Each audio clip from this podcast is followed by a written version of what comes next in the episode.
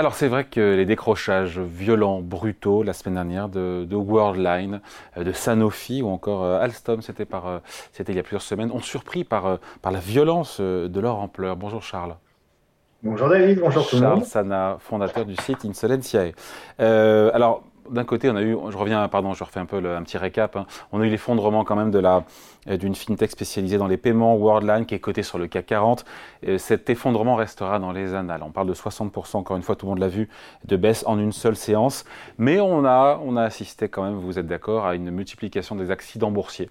On a eu Alstom, 37%, euh, c'était il y a quelques semaines. On a eu Sanofi, tout ça sur une seule, une seule séance à chaque fois. Charles, quel est le point commun entre, ces trois valeurs? C'est la question que je me suis posée tranquillement dans mon fauteuil. Je me suis dit, tiens, mais qu'est-ce qui, qu'est-ce les réunit? À chaque fois, je me suis dit, elles ont déçu. Elles ont déçu, une prévision revue en baisse euh, pour Worldline, un abandon de l'objectif de marge opérationnelle pour euh, Sanofi, c'était pour 2025. 20% euh, de baisse quand même, pardon, Sanofi qui baisse de quasiment 20%, c'était, vendredi. Et puis l'avertissement sur, la trésorerie, on s'en souvient plusieurs semaines, d'Alstom. C'est quoi le, le, point commun à ces trois-là? Elles ont déçu, c'est ça le. C'est des actions. Et les actions, c'est. Non, mais on n'a jamais vu ça. Pardon, on, ne parle pas de, pardon, de biotech ou de petites valeurs en bourse. on parle du CAC 40. Mais, non, David, je, je m'inscris en faux. Je ne suis pas d'accord. Regardez, prenez par exemple euh, un autre accident boursier qui a vraiment défrayé la chronique. Vous allez me dire s'il y a plus d'autres raisons, mais c'est très important. C'est Enron. Il va me reparler d'Enron. Non, je vais vous parler d'Orpea.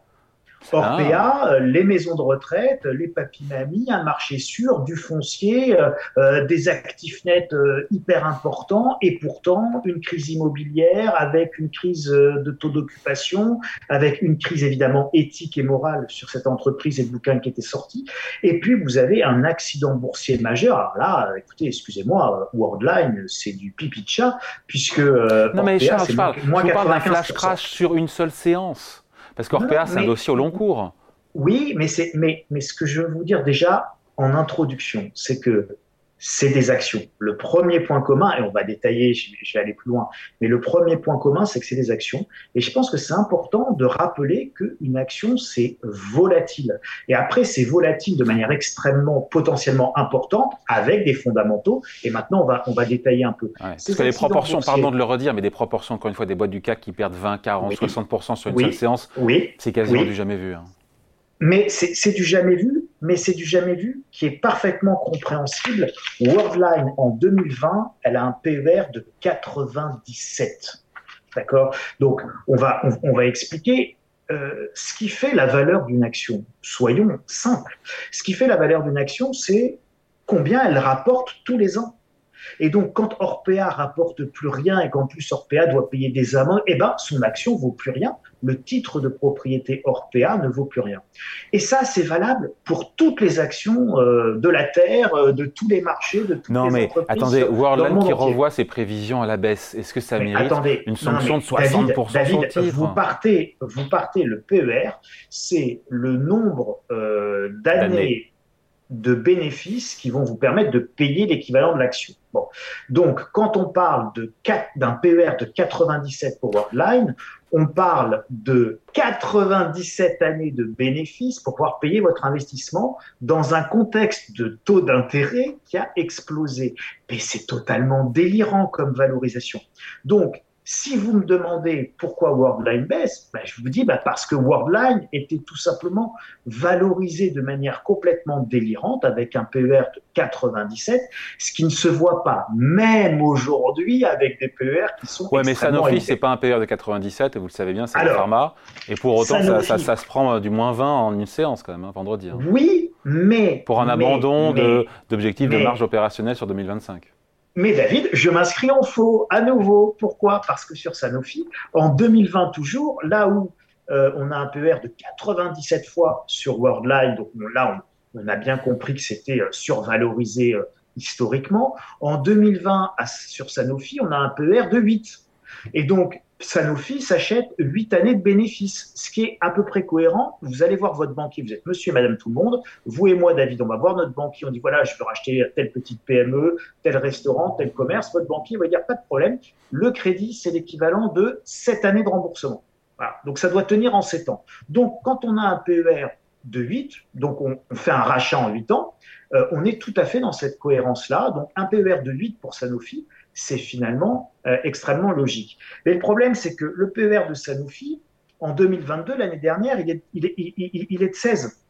Il est au double de ce qu'il était en 2020. Et donc, en fait, Sanofi, il lui arrive la même chose. C'est une survalorisation Covid. Simplement, on part de beaucoup plus bas. Donc la valorisation dans le PER, on n'est pas à 97, on n'est pas aussi délirant. Donc ça peut sembler raisonnable et on se voit moins, et ça se voit moins. Mais en fait, là aussi, encore un point commun, c'est la survalorisation des PER, c'est-à-dire que on est sur des entreprises qui sont valorisées de manière trop importante et donc dès qu'on a des inquiétudes et dès que les marchés ont des inquiétudes sur justement la capacité à ces entreprises à générer le même niveau de bénéfices, eh ben on se retrouve avec des chutes majeures.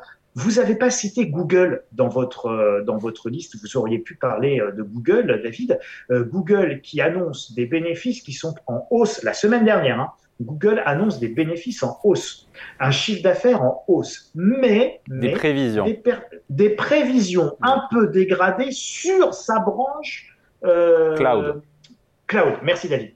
Euh, on est dans le délire. Et là, et là Google s'effondre de 10%. Une boîte merveilleuse qui a une croissance merveilleuse, qui gagne de l'argent tous les jours, etc., etc. Et pourtant, eh ben, elle a des, un PER qui est très élevé et la moindre inquiétude entraîne un réajustement très violent des marchés.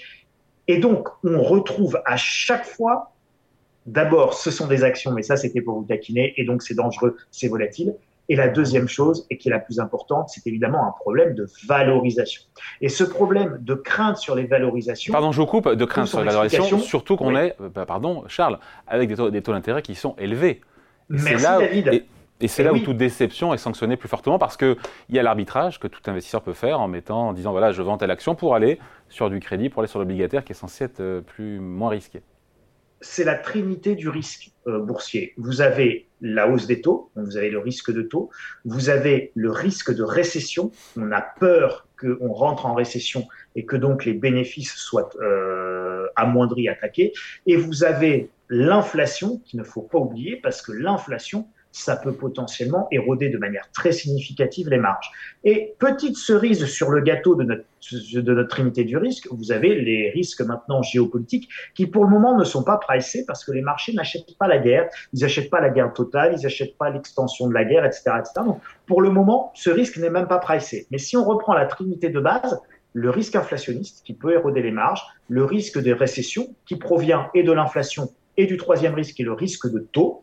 Euh, et donc là, vous vous retrouvez avec, euh, avec quand même un problème majeur. Les entreprises endettées ou qui ont une forte dette qui doit sur, sur, sur plutôt du les dettes d'entreprise et les dettes corporate elles sont plutôt sur du court terme donc eh, il va falloir on va avoir des grosses problématiques de refinancement de dette donc tout ce qui est euh, à capital intensif ce sont des sociétés qui risquent d'être très volatiles dont le cours risque d'être très volatile dans les semaines et mois qui viennent et puis, enfin, euh, en tant qu'investisseur, en tant qu'épargnant, David, on n'investit pas en absolu, on investit toujours en relatif. C'est-à-dire que dites-moi ce que vous me proposez. Si vous me proposez de l'immobilier qui baisse avec euh, de la taxation et de la fiscalité qui monte, ça va pas trop m'intéresser. Alors qu'au même moment, vous me proposez des actions qui ont des PER de 97 qui pourraient se casser la figure et que vous me proposez du taux d'intérêt euh, à 4,20%, euh, vous allez euh, au CIC aujourd'hui, sur 12 mois, on vous propose du 4,2%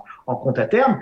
Qu'est-ce que vous faites? Eh bien, vous allez évidemment plus sur du produit de taux que sur du produit action, que sur du produit immobilier. Donc tout ça, en plus, on investit en relatif. Bon, tous ces décrochages, encore une fois, boursiers, euh, soudains, violents, euh, ça traduit aussi comme un manque de confiance, évidemment, des investisseurs. Oui, je veux dire, c'est compliqué aujourd'hui, hein, avec tous ces périls, toutes ces menaces euh, politiques, géopolitiques, économiques. Eh bien, vous savez, ce sont des...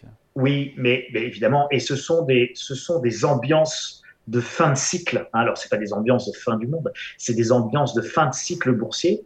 Et donc, vous voyez bien que là, on a eu un cycle boursier extrêmement fort de reprise post-Covid. D'ailleurs, quand on regarde les, euh, les, graphiques des grands indices, bon, on, est plutôt, euh, on a plutôt atteint le top et on est plutôt en train de, de, de redescendre. C'est pas un crack pour le moment, c'est juste un mouvement de correction, de réajustement on perçoit évidemment l'inquiétude et la forte volatilité et donc la nervosité des marchés. La nervosité des marchés, vous voyez bien que quand cette ambiance commence à s'installer, vous êtes dans une ambiance de pré-crack euh, boursier, un pré-crack qui est parfaitement logique et qui va se produire si les taux d'intérêt ne sont pas rebaissés très rapidement. C'est-à-dire que jusqu'à présent, les marchés achetaient un resserrement de taux, un cycle de resserrement de taux qui allait être court, ont monté très vite, très haut, mais ont rebaissé très rapidement. Et finalement, les banques centrales sont en train de dire tout l'inverse. Ça va rester un peu plus haut que prévu, un peu plus longtemps que prévu, pour lutter contre une inflation un petit peu plus durable que prévu, puisque finalement, elle n'est pas si transitoire que ça. Et donc, quand vous mettez tout ça bout à bout, vous rentrez dans, dans, dans un véritable risque de récession.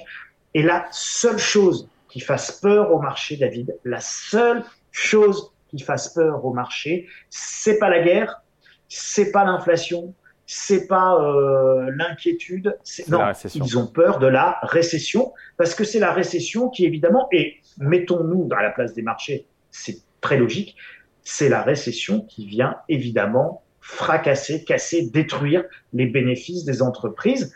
Et donc cette récession, après, bah, encore une fois, on connaît les facteurs, l'inflation, la hausse des taux, etc., les inquiétudes géopolitiques, etc. Donc tout ça, ça forme un risque de récession majeure. Euh, Charles, il y a un point qu'on n'a pas euh, évoqué ensemble. Certains experts euh, voient dans ces décrochages un signe d'alerte sur la liquidité des marchés ou l'absence, le tarissement de la liquidité des marchés. donc, marché qui serait de moins en moins liquide. comment vous l'expliquez au commun des mortels? Et vous en pensez quoi? Parce que c'est ce qui est vrai, c'est que on a vu le marché des obligations souveraines américaines qui est le marché le plus liquide du monde, avec des variations la semaine dernière, notamment lundi dernier, de 20 points de base pour le taux à 10 ans américain en intraday, en une seule journée, ce qui est colossal. Donc il y a aussi des forts mouvements, même sur les taux souverains américains à 10 ans. Ce, alors, bon, ce problème de liquidité, d'abord, pour comprendre les bases de l'économie, je propose à tout le monde toujours de soit lire Picsou, euh, grand milliardaire, soit relire Obélix et compagnie euh, sur la notion d'offre, de demande, etc. à propos du cours du menhir. C'est absolument exceptionnel. Et donc, même les gamins comprennent comprennent l'économie, c'est juste extraordinaire, Obélix et compagnie. Plus sérieusement et au-delà de la boutade, bah, vous avez déjà, c'était ce que je vous disais, on n'investit pas en absolu, on investit en relatif. Donc, première source de tarissement des liquidités, j'ai d'autres placements alternatifs aujourd'hui. Pourquoi aller chercher des marchés actions très chers alors que euh, je peux aller passer sur du compte à terme et sur des produits de taux à, à moins cher? À, beaucoup moins de risques en théorie et, euh, et, un rendement qui est quand même finalement euh, pas, pas, pas, pas, négligeable quand j'arrive à 4-5%. Donc ça déjà, euh, vous avez une réorientation du flux d'épargne, non pas vers la bourse, mais plus vers les, les, les Et donc moins de flux égale potentiellement plus d'accidents boursiers quand il y a eh ben moins de volume. Parce que parce qu'en fait, quand vous avez un mouvement de vente en face, vous n'avez pas d'acheteur. Donc ce qui va amplifier Là, la baisse, c'est pas euh, c'est pas le fondamental économique pur. C'est que à ce fondamental économique pur, qui est une difficulté économique quelle qu'elle soit, vous allez rajouter le fait que vous allez avoir un flux vendeur important et en face pas d'acheteurs. Et donc, si vous n'avez pas d'acheteurs, eh bien évidemment, vous avez une, une volatilité à la baisse qui est beaucoup plus sensible et beaucoup plus accrue. Alors après, c'est pas le seul phénomène de tarissement des liquidités. Le second phénomène de tarissement des liquidités, bah c'est, vous l'avez évidemment tous en tête, c'est la politique monétaire des banques centrales qui est beaucoup plus restrictive.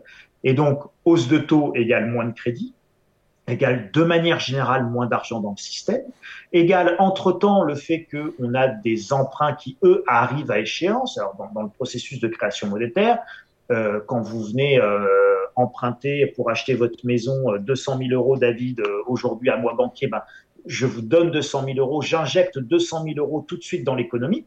Donc, c'est 200 000 euros qui rentrent tout de suite dans l'économie. Donc, quand j'ai moins de crédit, j'ai moins de fois 200 000 euros qui rentrent tous les jours dans l'économie. Et ces 200 000 euros, vous allez les rembourser sur 20 ans. Et ce n'est qu'au bout de 20 ans, avec vos remboursements successifs, qu'on aura stérilisé, c'est-à-dire détruit la masse monétaire créée de manière euh, de manière artificielle quand on vous a prêté ces 200 000 euros. Donc, avec beaucoup de crédit, j'ai un boost de création monétaire et de liquidité tout de suite qui vont se tarir et être stérilisés dans le temps futur. Mais le boost de crédit se fait bien tout de suite. Quand j'ai moins de boost tout de suite, bah, j'ai moins de liquidité dans le ouais, Mais comment l'argent du crédit se retrouve en bourse? Pardon, je...